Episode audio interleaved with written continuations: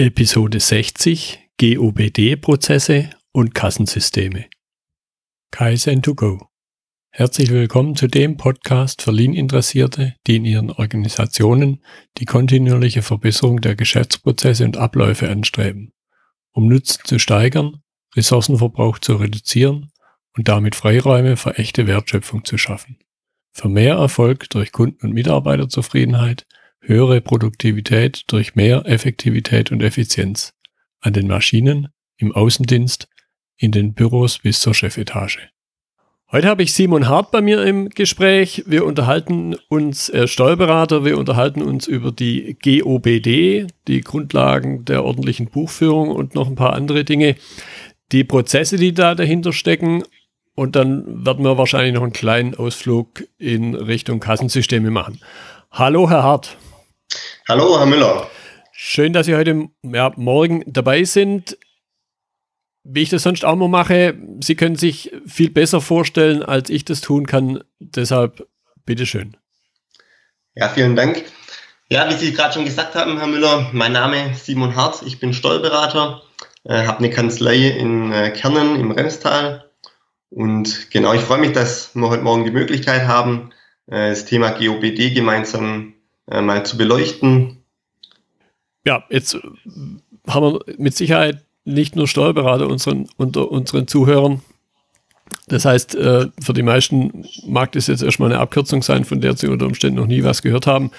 Deshalb zum Einstieg einfach mal die Frage, damit die Zuhörer einen Hintergrund haben, was ist denn die GOBD überhaupt? Ja, GOBD steht für eine Abkürzung ähm, Ausgesprochen verbirgt sich dahinter äh, der Satz Grundsätze ordnungsmäßiger Führung und Aufbewahrung von Büchern, von Aufzeichnungen und Unterlagen in elektronischer Form sowie Regelungen zum Datenzugriff. Relativ umfangreich, äh, deshalb packt man das in diese prägnante kurze Abkürzung GOBD. Konkreter könnte man vielleicht sagen, die GOBD sind letztlich die Anforderungen, die die Finanzverwaltung definiert hat, und zwar immer dann, wenn es äh, um den Bereich Besteuerung und Rechnungswesen geht und dieser Prozess eben IT-gestützt abläuft. Genau, das war, war schon ein gutes Stichwort äh, Prozess. Das ist auch für mich immer der Grund, äh, warum ich letzten Endes mich überhaupt äh, hier mit jemand unterhalte die GOBD, glaube ich, hat ja eine gewisse Historie, die man, um den Gesamtkontext zu verstehen, glaube ich, auch nochmal kurz beleuchten sollte. Ordentliche Buchführung oder Buchführung insgesamt, glaube ich, schon zu Kaufmannszeiten im Mittelalter. Genau, klar, die GOBD, die gab es so in der aktuellen Ausgestaltung nicht immer. Die GOBD, die sind äh, jetzt in der Form äh, in Kraft seit dem 01.01.2015. Vorher gab es natürlich auch Regelungen. Äh, es gab mal die GOBS, das waren die Grundsätze ordnungsmäßiger DV-gestützter Buchführungssysteme, waren allerdings aus dem Jahr 1995. Daneben gab es dann äh, die GDPDU, das waren die Grundsätze zum Datenzugriff und zur Prüfbarkeit von digitalen Daten und Unterlagen.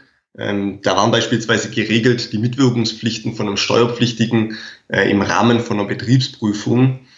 Ähm, die GOBD, die wir jetzt heute so vorliegen haben, die sind letztlich eine Weiterentwicklung, eine Ergänzung, eine Konkretisierung der bisher bestehenden Regelungen.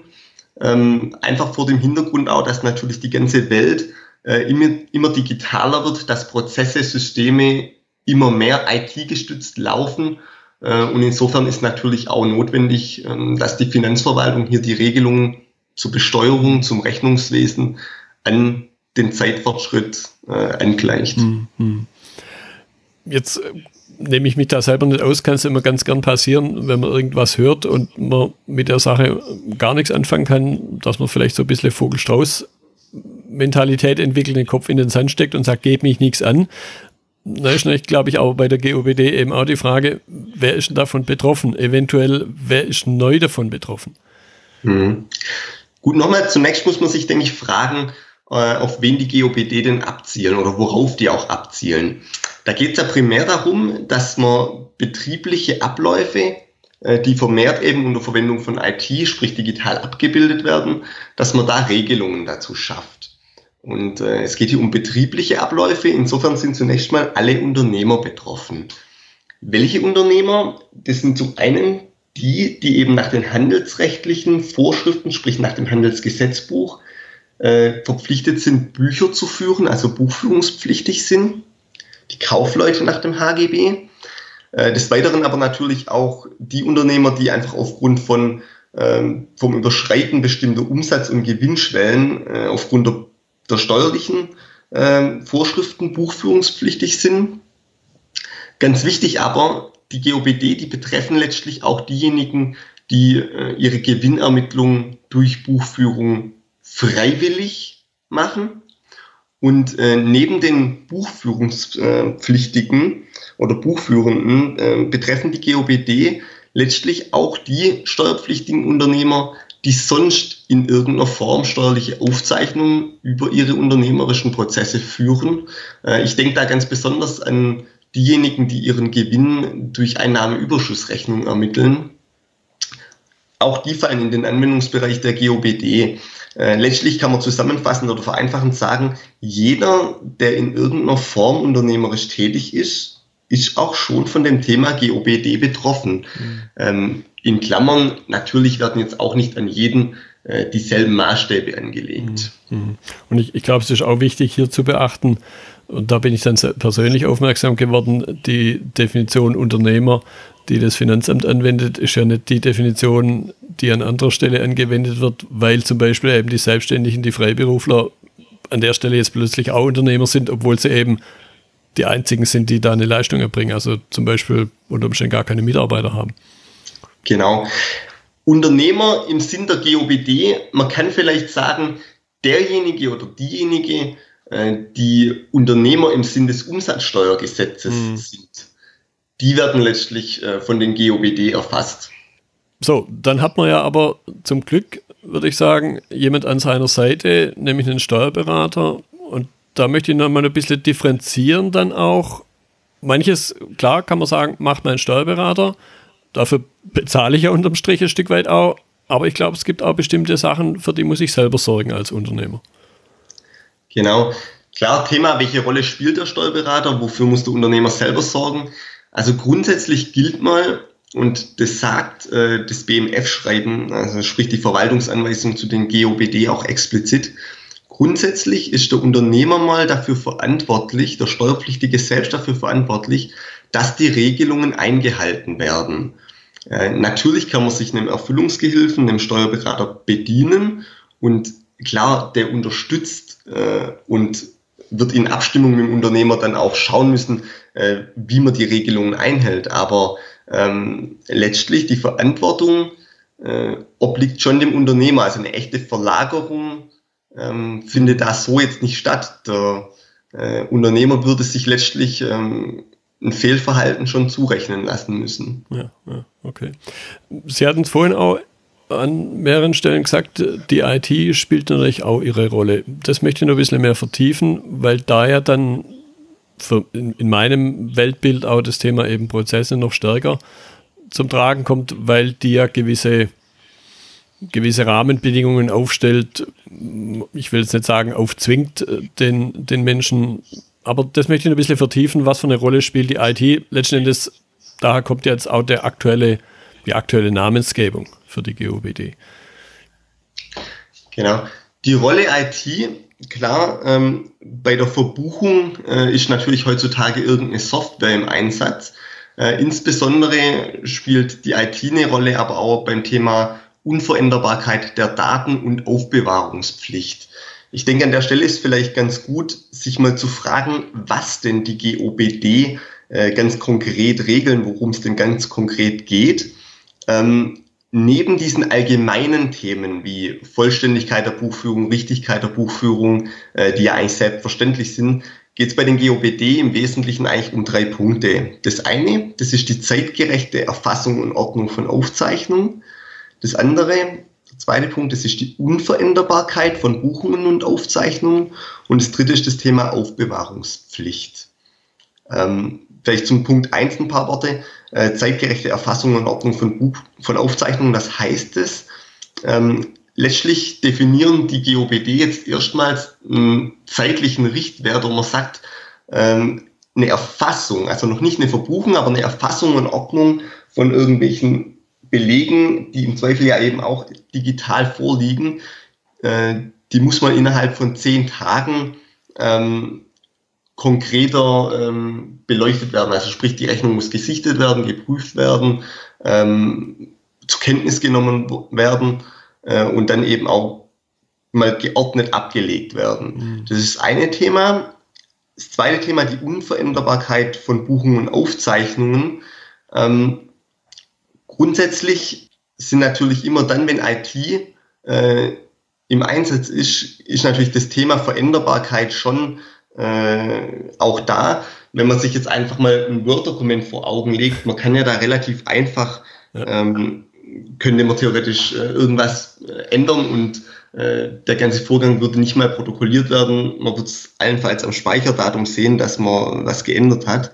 Ähm, sprich, wenn hier IT im Einsatz ist ähm, und Aufzeichnungen da sind, die irgendeinen Belegcharakter haben, äh, dann müssen die nach der erstmaligen Erfassung äh, unveränderbar sein. Und das gilt im Übrigen nicht nur äh, jetzt für das reine Thema Verbuchen, sondern auch für äh, Nebensysteme vielleicht zur Finanzbuchhaltung, also beispielsweise die Material- und Warenwirtschaft, Lohnabrechnung, Zeiterfassung.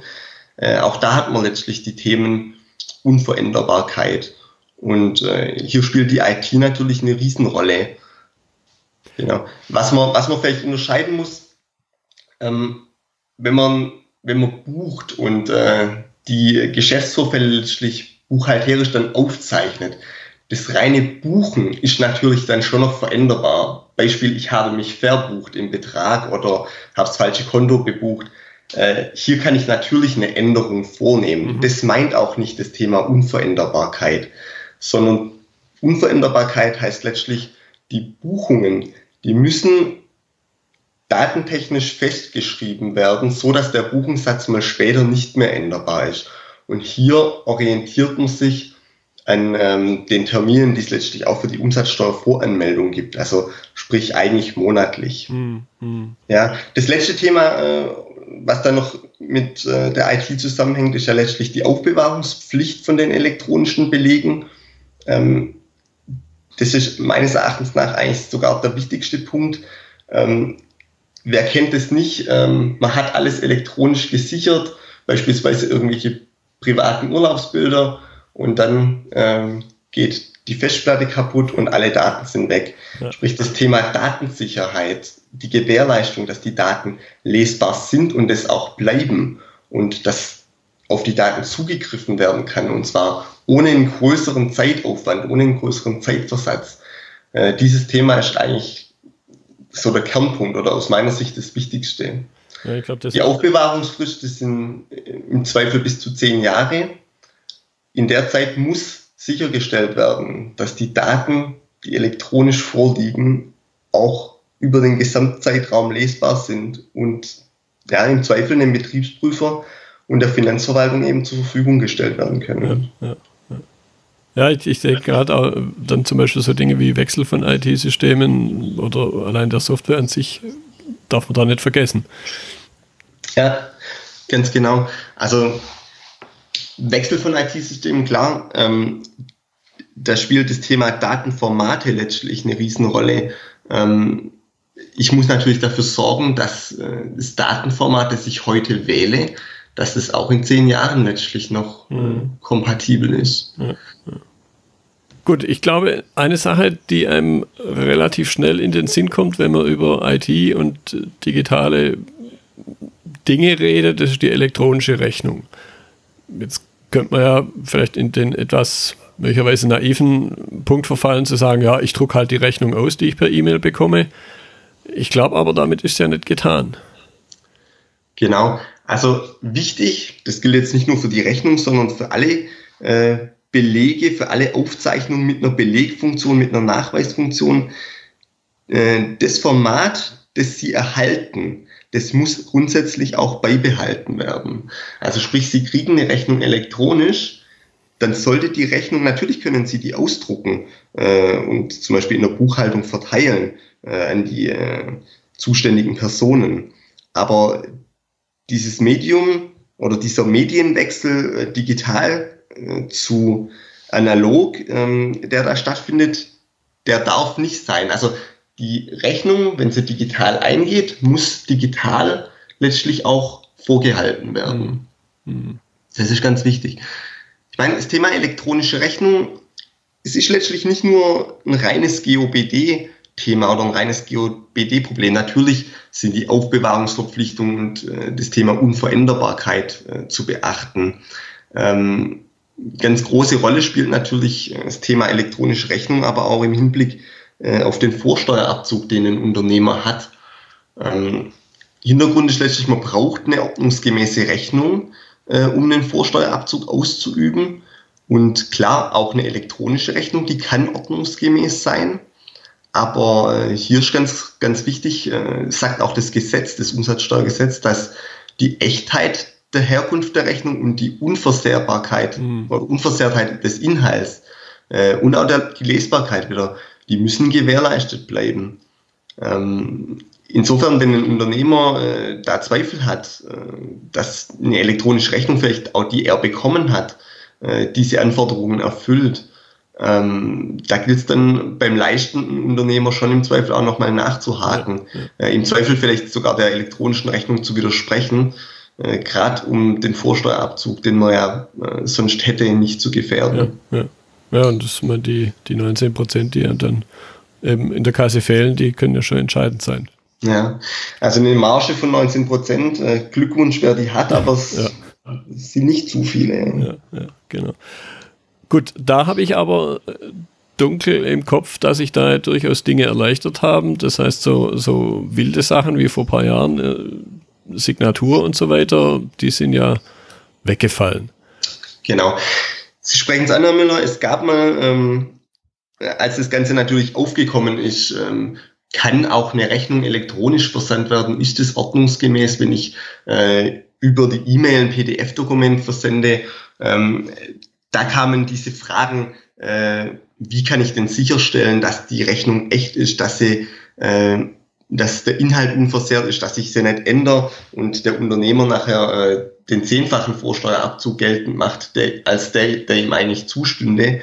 Ähm, in dem Zug kam es natürlich auf, dass man sich Gedanken machen musste, ähm, welche Anforderungen sind denn eine elektronische Rechnung zu, zu stellen. Und Sie sprechen es an, Signatur. Es gab dann mal eine Zeit lang ähm, relativ wilde Regelungen, wo man gesagt hat, Signatur, äh, die Rechnung muss so und so aussehen, muss wirklich auch softwaretechnisch äh, signiert werden und nur dann äh, kann davon ausgegangen werden, äh, dass die Rechnung diese Anforderungen, die wir jetzt schon ein paar Mal angesprochen hatten, Echtheit der Herkunft, Unversehrtheit, Lesbarkeit, dass die gewährleistet sind.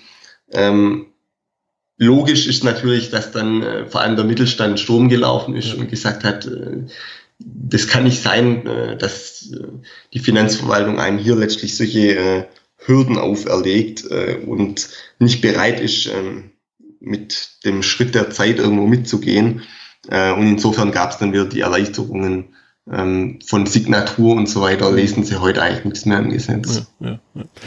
So, jetzt möchte ich das Thema Geschäftsprozesse und, und deren Rolle noch ein bisschen vertiefen. Geschäftsprozesse, so in meiner Terminologie, sind ja Dinge, die A, sich immer wiederholen und dann B, eben auch ein Stück weit festgelegt sind.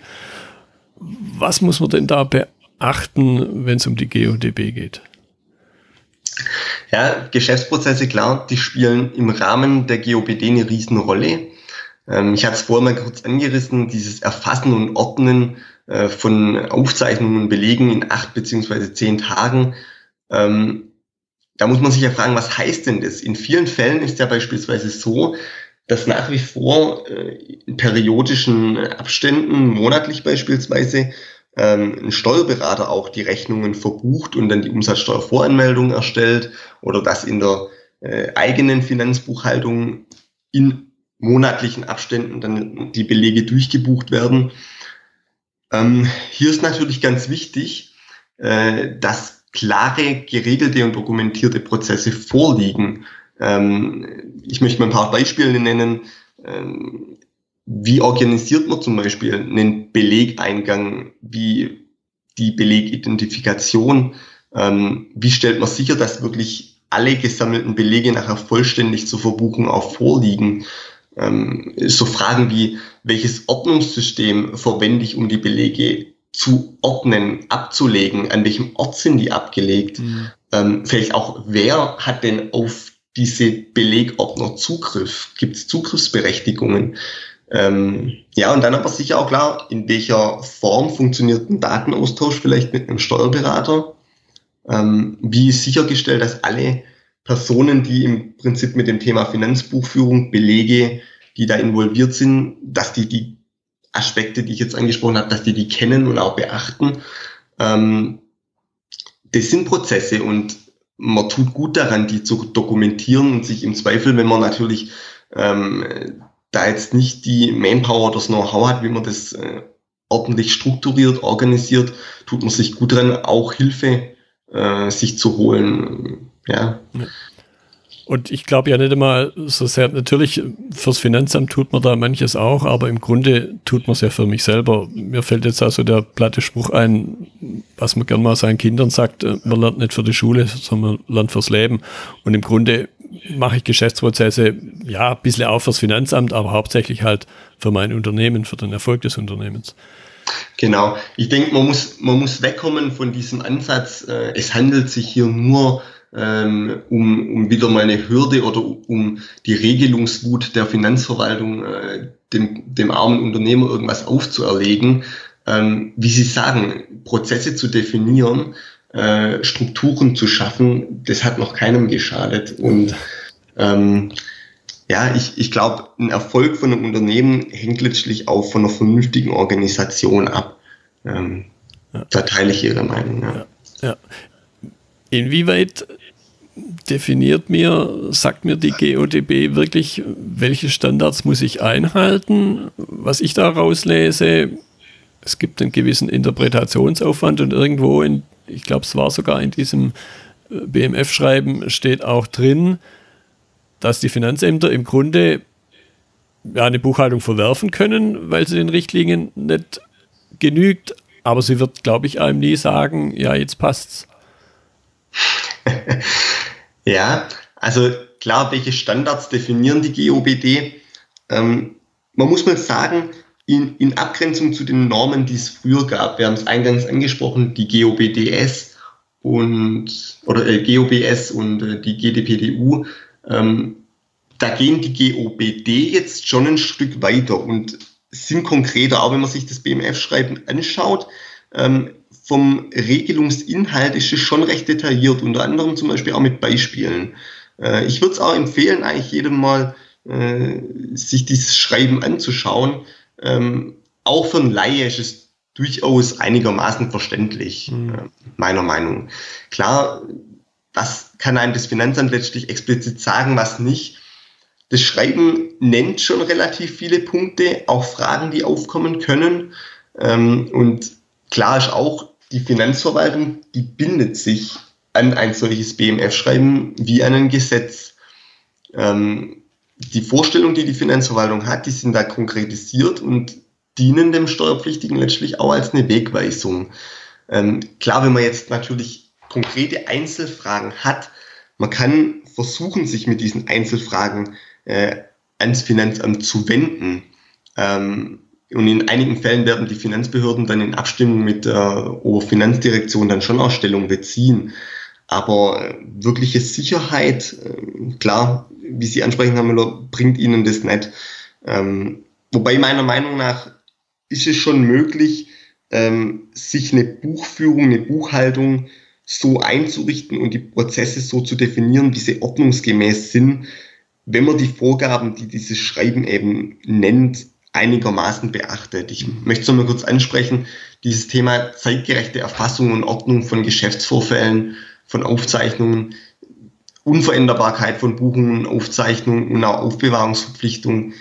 Ähm, so wild sind die Regelungen jetzt auch nicht. Und ich bin schon der Meinung, dass das einigermaßen einhaltbar ist.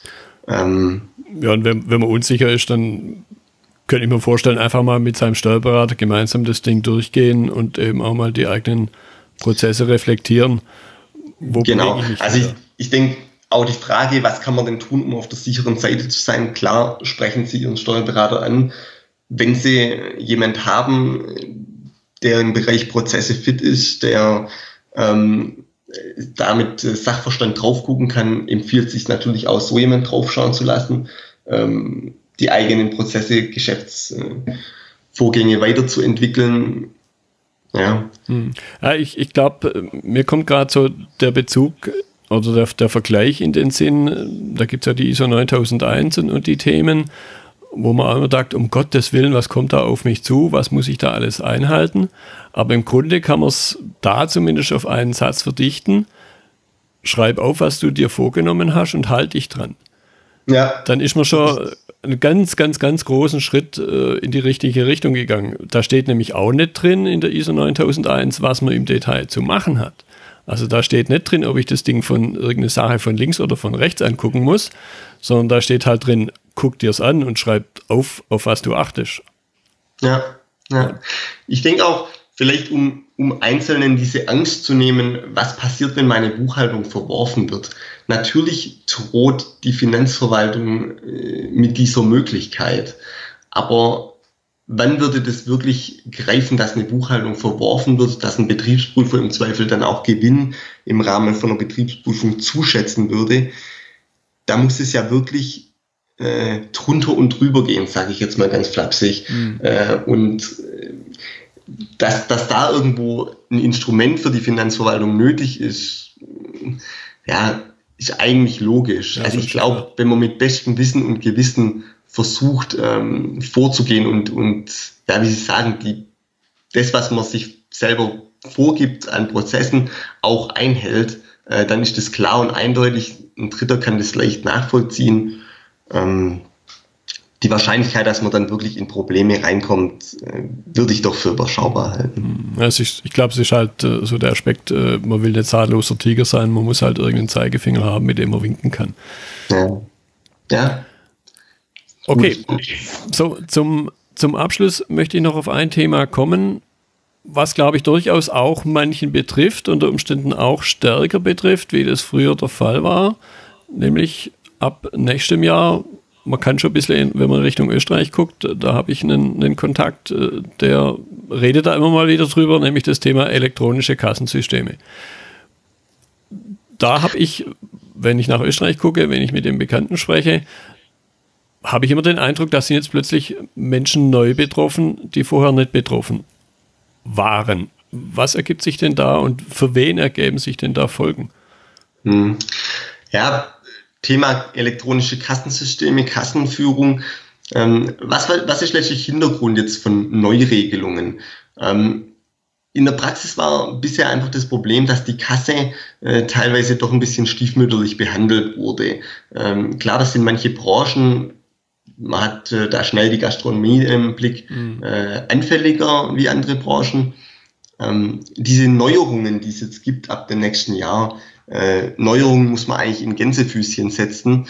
Ähm, letztlich sind es nur alte Regelungen und alte Erleichterungen aus dem Jahr 1996, die hier zum 31.12.2016 auslaufen. Okay. Ähm, dieses Thema, was wir jetzt schon bei den GOPDs angesprochen haben, die Vollständigkeit, die Richtigkeit, zeitgerechte äh, und unveränderbare Aufzeichnung, diese Themen müssen halt künftig auch äh, im Bereich Kassenbuchführung gewährleistet werden. Und zwar immer dann, wenn ein Unternehmer einen Großteil seines Umsatzes eben über Bargeschäfte macht.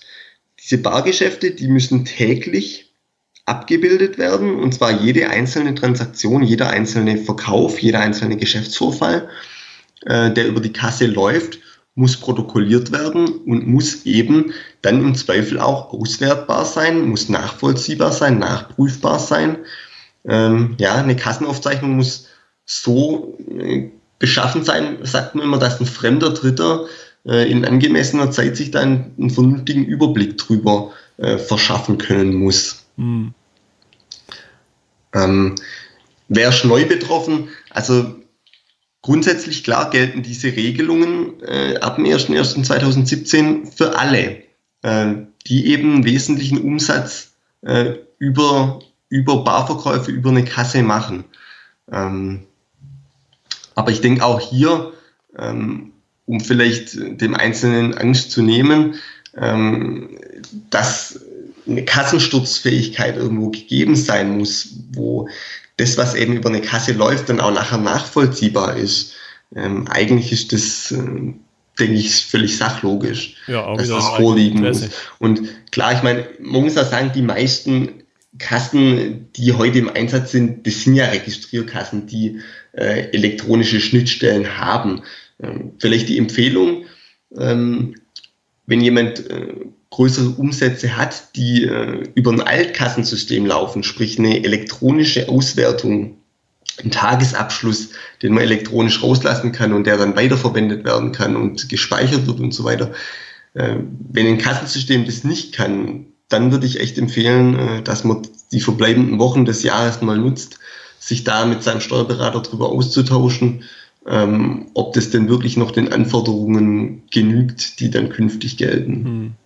Ja, und auch das würde ich sagen, ist ja im Grunde im ureigensten Interesse, dass ich halt wirklich weiß, was, was ging da rein und raus in die Kasse und äh, war da vielleicht noch eine andere Hand dazwischen. Absolut klar. Tatort Kasse sagt man immer so schön, die Kasse ist halt anfällig. Ja. Ja. Wenn ich das richtig verstanden habe, dann heißt aber Barverkäufe an der Stelle durchaus auch elektronische Zahlungsmittel, oder? Barverkäufe heißt auch elektronische Zahlungsmittel. Also wenn im Prinzip äh, eine EC-Kartenzahlung äh, über ein Kassensystem ähm, läuft, das ist da schon auch gemeint. Also nicht nur hartes Bargeld, ja. sondern. Das heißt, es ist dann unter Umständen nicht nur der Gemüsehändler auf dem Wochenmarkt betroffen, sondern halt auch jemand, der vielleicht sogar fast immer zahlungslos arbeitet. Äh, ja, bargeldlos arbeitet. Der klassische Einzelhändler im, ja, Zweifel, ja. Genau. Ja. Okay, ich fand es ein, eine prima Sache, unser Gespräch. Ich glaube, der Aspekt äh, Prozesse und die Relevanz ist da deutlich zum Ausdruck gekommen. Auch eben die Rolle der IT und dann aber zum Schluss doch immer wieder der Mensch, den man nicht vernachlässigen sollte, im positiven wie eventuell halt auch im, im kritischen Aspekt. Herr Hart, ich danke Ihnen für Ihre Zeit. Gerne, Herr Müller und äh, bin gespannt. Ich denke, wir werden uns zu dem Thema immer mal wieder austauschen. Denke ich auch, ja. Das war die heutige Episode im Gespräch mit Simon Hart zum Thema GOBD-Prozesse und Kassensysteme. Wenn Ihnen die Folge gefallen hat, freue ich mich über Ihre Bewertung bei iTunes. Notizen und Links zur Episode finden Sie auf meiner Website unter dem Stichwort 060. Ich bin Götz Müller und das war Kaizen2Go. Vielen Dank fürs Zuhören und Ihr Interesse. Ich wünsche Ihnen eine gute Zeit bis zur nächsten Episode. Und denken Sie immer daran, bei allem, was Sie tun oder lassen. Das Leben ist viel zu kurz, um es mit Verschwendung zu verbringen.